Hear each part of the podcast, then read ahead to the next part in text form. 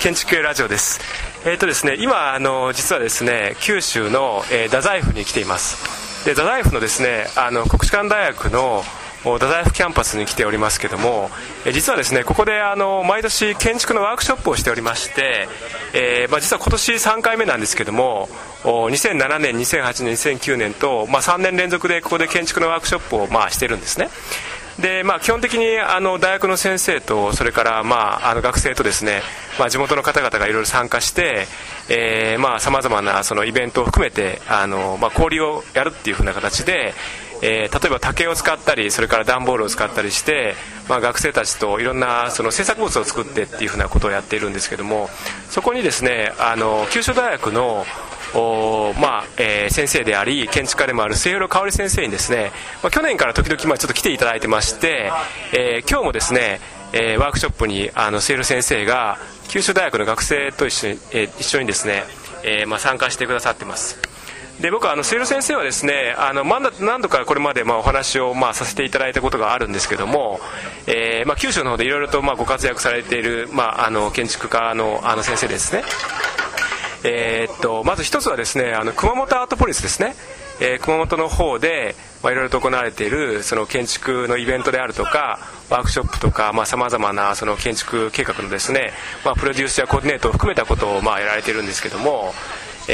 もともと伊藤豊さんがコミッショナーになって、えー、今もあの精力的な活動をして若手の建築家が、あのー、まあ、作品を作るっていうふうなことを、まあ、やっています。で今日はですねあの、まあ、水路先生が、まあ、ちょうど隣にいらっしゃいますので今あの国士舘大学のキャンパスにいるんですけどもちょっと水路先生にですね少しまあお話を伺いながら今の九州の、まあ、建築界の状況とかですね、まあ、あるいは今後の展望ということに関して、まあ、少しお話を伺えればなと思います。じゃ先生よろしくお願いします。はい。えっと、はい、九州大学で、えー、建築を教えてて、まあ、あとあの建築の事務所で NKS アーキテクツという、はい、えー、設計事務所やってます。末広です。よろしくお願いします。じゃあ末先生まずですねあの末先生のプロフィールから少しもう話を伺いたいなと思うんですけど末先生もともと確かあのオランダの方に留学をされていたんですよね。オランダではどういうふうな、まあ、活動っていうか建築を、まあ、勉強したりとか活動されたりっていうふうなことだったでしょうか？えー、っとですねえらい昔の話になるんだけど、まああのえー、っと僕はですね今から15年ぐらい前なんですね、はい、もうね。あのオランダに3年ほどいまして、はい、えー、その間ですね、えベルラーヘインスティテュートという、まあ、学校がアムステルダムにあってですね、はい、まあ、そこで勉強してたんですね。で、まあ、そこで2年ぐらい勉強したのと、あと、まあ、あのその当時ですね、あのヘルマン・ヘルツベルハーというですね、えまあ、オランダの行動主義、まあ、かなり、あのそういう意味では年齢も上の人なんですが、はい、えー、その建築家のところで働いたりしてまして、はい、ですからどちらかというとそのオランダのですね割と伝統的なあの、まあ、構造主義的なですね、はい、えー、考え方を勉強したなという気がしてます。であとまあその当時から当然あの OMA とかですね、はい、ポールハウスとか、えー、その他若手のですね、い。ろんな建築家が出始めてた、はい、えー、頃なので、まあ、そういった、あのことを勉強しましたね。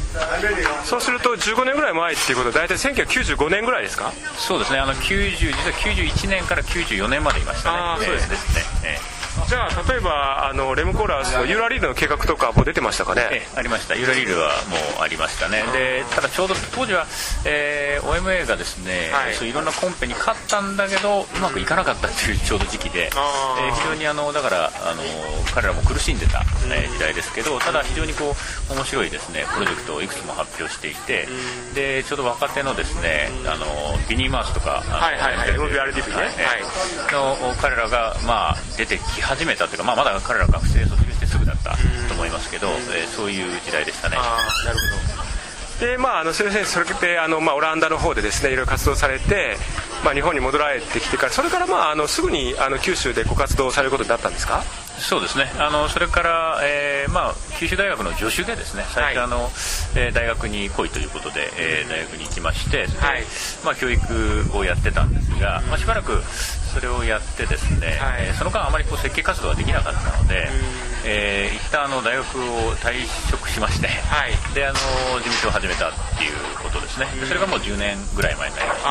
すねで、えー、その後、まあ、あの事務所で、えー、活動して、はい。えーまあ、建物いくつか作りまして、でえー、今から4年前か、はい、90あ2005年ですね。2005年にまた大学にちょっと戻りまして、はい、今あの事務所やりながら大学で教えてるという二足のわらじ状態ですね。はい。そうしますとですねまずあのさっきお話をちょっと、まあ、させていただいた熊本アートポリスについてですね、まあ、少しお話を伺えればなと思うんですけどもえーと、確かあの熊本アートポリスが一番最初にまあ始まったのは1980年代でしたかね。最初の頃僕も覚えてるんですけどもあの伊藤豊さんの八代の,、まあ、あの博物館ですか。とか、まあ、あの篠原和夫さんのその警察署であるとか、まあ、いろんなそのトップアーキテクトがさまざまな建築を作って話題になったんですけどもまずそのまあ熊本アートポリスのですね、まあ、セル先生のご存知のその経緯とそれからセル先生自身がまあ関われてたことですね、まあ、今の現状等も含めてその熊本アートポリスの活動についてちょっとお話を伺ってもよろしいでしょうか？えっとですね、あの熊本アートポリスについては本当にさすがにですね最初始めたのが1988年ということなのでだいぶ前ですね、えー、もう20年以上になるんですね、はい、ですからあの本当紆余曲折というかいろんなことがありましたよね、まあ、その間、えー、日本は一番最初はバブルだったわけで、はい。えー、バブルの頃から景気が低迷してまたなんか、あのね、いろんなことが起きてと、はい、いうことでしたので、えー、それを生きながらえてきたこと自体がすごいというふうに思うんです、ね、そうですね。息の長い活動ですね、あの実際あの熊本アートポリスが88年に始めて、それから、えー、かなりこう最初はこうお金もあったのでガーッとこうね、はい、いろんな人が、えー、有名建築家がいっぱい来てですね、まあ、いろんな面白い建物を作りましたという時代があったわけなんですが、まあ、景気が低迷するとともにですね、はい、そんなにもう自治体もお金がなくなってということで、えー、なかなかプロジェクトができない状態になりました。ね、はい、でそれで、えー、同時にやっぱりその最初にこう打ち上げ花火的にかなりいっぺんにダーッとやったので、まあまあ、いろんなこう反発というかですね、えー、地元のそのたいなことも当時起きてですね、はい。まあ、いろいろあの苦労された建築家の方々もいらっしゃったでしょうし、まあ、あの県が熊本県がですね、はい、アートポリスをやってるんですが、まあ、かなり県の方々も苦労されたというふうに聞いてます。ので、まあ、その頃は僕はあのアートポリスには全く関わってはいなかったので、まあ、それはあのいろんなですね、えー、あの他の方々から聞いた話なんですがやっぱかなりあの辛い時代があったということですね。ただとはいえものそれでもなんとかですね、あの続けてこれた、まあ、はい、かろうじてでもですね、うん、続けてこれたので、うん、あのちょうどそうですね、あの一番最初、磯崎新さんが、はいはい、コミッショナーでやられていて、はい、えー、その後高橋定一さんが、はい、コミッショナーになられて、うん、で高橋定一さんの頃に、まあ、その今までやってきたようにこう、えー、どこかから有名建築家を連れていきなりこうドンと建物を作ると。い。うのじゃちょっと難しいということで、あの私たちの街づくりっていう形でですね、要は建築家がその市町村、まあ、に行ってですね、はい。えーまあ、ワークショップを開きながら地元の人たちといろいろ話をしながら建物を作っていこうじゃないかっていう試みが始まったんですね。でその時にあの伊藤豊さんが、まあ、バイスコミッショナー、まあ、あの副コミッショナーということで、はいえー、参加をされていて実はあの、僕が最初にアートポリスに関わったのはその頃ですね、はい、その頃あの、えー、僕はあの熊本の小国町っていうところでですね、はい、あの小学校の体育館を、えー、建て替えようかという話がありまして、はいえー、そのプロジェクトに参加することになりましてで僕はあの最初に、まあ、その小国町に行ってワークショップをやって、うんうん、で最終的にはその体育館の建物を作った。んですね、うん、であの建物を作ったのと同時にその小学校の使い方をどうするとかっていうことでいろんなことを、あの地域住民の方々と、まあ、話をしまして、まあ、あの小学校のちょっとした改修をやったりとかですね、えー、ということを、まあ、含めて、えーまあ、プロジェクトを完成させたんですね。でその時の経験はあの僕にとっては非常にあの、まあ、有意義になってまして、でそれ以来ですね、まあ、なんだかんだの形であのアートポリシーに関わることになりまして、でその後ですね、まあ、あのそれでも、まあ、アートポリスはなかなかこう難しい時代というかありまして、でえー、その後2005年から、まあ、あの伊藤豊さんが、まあ、コミッショナーになって、はい、えー、それであのその時にえー、僕とですね、うん、えー、それからあの、まあ、曽我部さんですね、みかんの曽我部さん、はいはい、えー、それから熊本の地元のあの建築家でいらっしゃる、えー、桂先生ですね、桂千秋先生、熊本大学の先生をされてますが、でその3人がですね、うん、アドバイザーという形で、うん、えー、まあ、伊藤さんの下で働くというような、あの体制になりました、でまあ、その頃から熊本県のですね、あのまあ、知事もすごくあの建築に理解のある、えー、知事さんですね、えー、塩谷さんという、女性の知事なんですが、はい、非常にそういう理解のある方で、あの後押ししていただいきまして、えー、徐々にですねまたアートポリス自体も、まあ、評価されるようになってきたと、でまあ、あのそうやってこう地元の人たちといろいろ話し合いをしたりとかですね、ワークショップをしたりとかあるいはその地道な活動をですねいろいろやってきたというのが評価されるようになってきたんですね、で、えー、その頃はあの、まあ、プロジェクトはただあんまりなかったんです。ほとんどなかったので、はい。はい、えー、実はあの桂先生がですね桂先生またすごい人なので、あの自分がですねあのやってこられていた、はい、えー、人吉のそばのですね熊熊っていうところがありまして熊焼酎とかで有名なところですが、はいはい、えー、そこのあの森林組合のですね、うん、えー、組合長さんとですね、掛け合っていただいて、うん、であの小さな、まあ、あのバンガローのプロジェクトなんですけど、はい、非常に小さな、えー、20平米とか30平米ぐらいの、はい、えー、バンガローをですね作るというプロジェクトをアートポリスでやろうということを言い出しまして、えー、それでそれをコンペでやろうと。全国のオープンコンペでやろうと、はい。えー、いうことで、えー、始めたんですね。でそれが、まあ、非常に小さなプロジェクトだったんですが、はい、あのものすごい盛り上がりを見せまして、まあ、何しろあのえー、設計料がですね、うん、まあ、50万円とかですね。あのあとで工事費もあの、まあ、木材は現物式、はい、全て現物式なんですがいわゆる施工費は400万円っていう、うん、もう非常に小さなプロジェクトなんですが、えー、まあ、それでもこう本当に皆さん一生懸命やっていただいて、はい、コンペにも本当に多くのですね、若手の方々が応募していただいて、で結局その時に一等になったのがあの藤本壮介さんですよね、まあ、当時からもうすでにかなり有名ではありましたが、えー、まあ、それでもその藤本さんがですね、まあ、一生懸命そのプロジェクトに関わっていただいたっていうことは、その後ですね、あののその木造のバンガロー、まあ、僕らは木板っていうふうに言ってますけど、はい、えー、そのプロジェクトをまあ成功させることになったなというふうに今としては思ってます。でそれがあの最初にですね藤本さんがまあ語れて、まあ、いろいろ実はあったんですが、はい、まあ、あの最終的に、えー、去年ですね、そのバンガローが完成しまして、はい、でそれそのそれと同時にですね、はい、ほぼあの完成と同時に、えー、その木板のラウンド2っていうですね、またこれは大変なコンペをやりまして、でそのコンペに勝った渡瀬さんですね、はい、えー、っていう方が、えー、ラウンド2の、えーまあ、あの木板を完成させまして、で今あの木板の1と2がですね、はい、1機と2機が2つ並んで立ってまして、非常に面白いですね。あの景観を作ってますね。であの建物というのは非常に面白いものになってます。あれですか？あのその木板っていうのはあの久泉堂のそばの敷地でしたよね確か。あの木島康美さんが学会賞を取った久泉堂記念館という建物がまあありますけどもそのすぐそばに建ってるっていうことですねはい。えーと、あの久泉堂自体がですね、はい、実はあれはその熊森林組合っていうところが、えー、まあ、作ったんですね昔。あそうですえー、で要はその森林組合の関係のですね、えー、建物でしてそれであの要は、えー、そういう森林組合自体が、あのあえて山村のですねその観光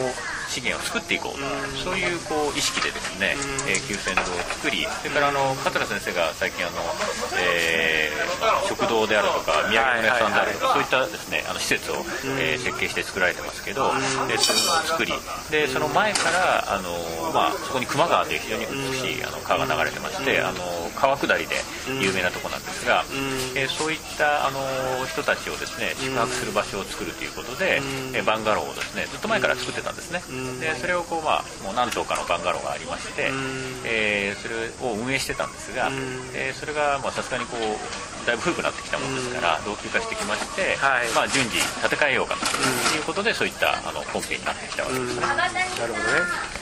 なんかあの今のその末先生のお話で、まあ、僕もあの熊本アートポリス自体はリアルタイムでずっと前からまあいろいろとまあ勉強しながらまあ見聞きしましたけどもまあ、ちょうどその磯崎新さんがコミッショナーをやられて、まあ、当時例えば安川はさんとか、まあ、いろんな方がですねその新しい、まあ、その建築単体っていうよりもむしろその街づくりとかもう少し大きく言うとそのアーバニズムっていうその観点からその新しい試みとしてよくまあ語られていたのは記憶にあるんですね。例えばソフトアーバニズムっていうふうな言い方をしたりそのなんていうかこう挙手的な視点からこうガッと完成されたマスタープランを書くんじゃなくて、まあ、点的にあのゲリラ的に建築を埋め込むことによって少しずつその街を変えていくっていうふうな話をされていたりとか、まあ、それは非常にこうあの我々建築プロパーにとっても一つのインパクトを与えてくれたなっていうふうに思うんですよね。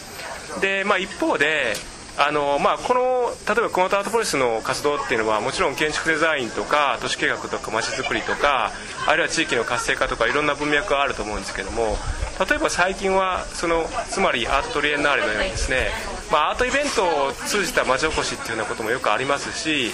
まあ、一方でその建築を作る以前のそのワークショップっていうものを通じて一般市民の方々とのその対話を、えー、通じた建築の作り方とかですねまあ、いろんなものがあって、まあ、そういったそのトライアンドエラーの、まあ、先駆けになったかなっていうふうに思うんですよね。でそれが今も続いてるっていうのは本当にすごいことだなと思いまして。じゃああの次にですねその、まあ、そういったことも踏まえつつえー、今の現状の話を少ししていただいたんですけども、まあ、清野先生からご覧になって、まあ、今後どういうふうになっていくのかって展望ですね。でこれなかなか難しいところもあると思うんですけども、まあ、ダイレクトにその白井先生は例えばコンペの審査員をやられて関わってるところもあると思うんですけども今後例えばどうなっていくのかっていうことをですねもう少し広い視点から、まあ、九州全体の建築の活動も含めて、えー、今後の展望っていうことを少しあのお話えー、をちょっと伺ってよろしいでしょうか。はい。えっとですね、あのまああとアートポリシーについて今あの木版の話をしたんですが、はい、えー、それと同時に昨年まあ20周年記念ということでいろんなイベントをやりました。はい、で、えー、まあそれに際してですね、最近えー、20年経ってですね、はい、ようやくといったら変な話なんですが、徐々にそのアートポリスでやってきたその実績が、はい、建築のな建築界の中だけじゃなくてですね、一般の方にも少しずつ知られるようになってきたなっていうところがあるんですね。それはやっぱりね継続は力なりっていうところがありまして、はい、まあ、徐々にではあるけどそのアートポリスというのはちゃんとしたことをやってるんだよっていうふうなこうまあ理解がですね広まりつつある気がしてます。なるほど。えー、どうも最近建築っていうとですね一般で言うと箱物っていうすぐふうに言われちゃって、はいはいはい、行政が何かその建物を作ると箱物って言われて、まあ、そういうのは作らない方がいいんだっていう、まあ、割とこう単純なですね、はい、えー、論調になることが多いんですが、ただそれだけでは当然ないわけで、まあ、当然そのいいものはちゃんと作らないといけないし作るんだったらきちんとしたものをやらないといけないということは、まあまあ、建築の専門家の間では、まあ、常識だと思うんですがただ、えー、それがなかなか一般の方には、まあ、知られてないというかあんまりそういうふうに思われてない、えー、節がありました。ただあのー去年ですね、あのアートポリスの関連で、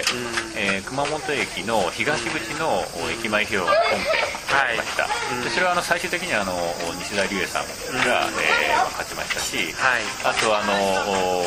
西口のですね、えー、コンペこれもオープンで、えー、やりまして、えー、これもあの佐藤さんがですね、えー、佐藤光彦さんですね、はいはい、が勝ちました。でえー、そういったこともですねあの全て公開であの議論をして、いろんな一般の方にも参加していただいたっていうこともあって、はい、かなりですね参加した方からはそういった議論が面白かったっていうか、まあ、非常にこうためになったっていう好評でしたし、あるいは、えー、また別なところでですね小学校のですねコンペをやりまして、はい、えー、これはあの宇土市っていうところでですね、えーまあ、小学校のコンペを2つ同時にやりましたけど、はいえーまああのえー、一つはあの阿光小学校というあの坂本一生さんがね、えー、書かれたものとそれから小学校、はい、えー、これはシーラカンスの小島さん、えー、ですね、えー、があの C&A の方で、はい、えー、取られたんですが、まあ、そういったコンペがあってそれも非常に多くのですね、えーまあ、PK の方とかですね、はい、地元の方とかに参加していただいて、あのまあ、彼らはまあ今あのワークショップを通じてまた、ね、建物を作ってますけど、はい。えーまあ、非常に好評ですね。でその後もあの宇城市っていうところでの、やはり小学校小学校じゃない幼小中一貫校の、えー、コンペをやってですねこれはあの小泉、えー、さんですね小泉敦さんが、はい、えー、語られましたけど、えー、それも、まあ、あの幸いにしてですねあのちょっと一時期あの、えー、政治的に、えー、まああの止まりかけたってことになったんですが、まあ、あのそれはあのうまく進むことになりまして、えー、それもこれからこう発展していくだろうというふうに思ってまして、あの非常にですね最近はそのやるプロジェクトが一般の方々に評価されるようになったと思うんですね。だあのどうもあの一番最初の時はやっぱなんかこうあのお祭り的にやってやったがために、まあそのそれに対する反発みたいなのもあったし、まあ、いろんなこう、まあ、摩擦もあったんですが、だんだんその辺のこうなんていうかな建築の専門家とそれから一般市民の間のギャップっていうのがですね、埋められつつあるなっていう気がしてます。、でえそれともう一つやっぱこの20年やったあの成果だなと思うのは、はい、やっぱり熊本ではですね行政ですよね。熊本県の行政の人たちがものすごくそのなんていうか建築の設計ってことについてよく分かってらっしゃるんですね。理解が深いんですね。理解が深いんですよ、それはですね日本の行政の中ではあり,、ありえないというかほとんどそんなところはないんじゃないかと思うんですが、もうえー、僕らもあの実はあのいくつかあの公共建築をですね他の自治体でやった経験がありますけど、そのなんていうか、えー、建築のデザインとかですね、あるいは、えー、建築がどうあるべきかということについては、ほとんどまあなんていうかな理解を得られていない感じがしてまして、えー、まああの日本全体のその建築の生産システムっていうの中でですね、そういういいデザインとは何かっていうことが、まあ今までこう特に公共の場でですね、えー、あまりきちんとこうやられてこなかったっていうことがあるんじゃないかと思うんですが、それがあの熊本の場合はそれが20年そういうことをやられたからですね、非常にその行政の方々のですね、えー、理解があるんですね。でそれはやっぱすごく大きな財産で、えー、これからそういったその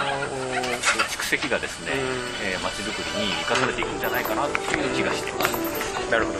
はい、どうもありがとうございます。僕は今あの末ル先生のお話を伺っていてですね例えばあの情報リテラシーって言い方をしますけどもその市民と、まあ、あるいはその建築家とのですね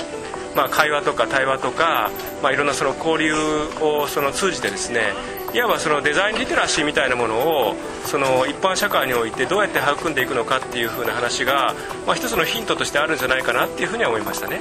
じゃああの一旦ですね、まあ、この熊本アートリスの話はですね、まあ、一旦これで、まあ、あの終わりにしましてちょっとまだいろいろと瀬先生のお話が面白いところもあると思いますのでまた後でちょっと聞かれる時にですねお話を続けてあの聞いていければと思います。じゃあ今日はどうもありがとうございました。ありがとうございます。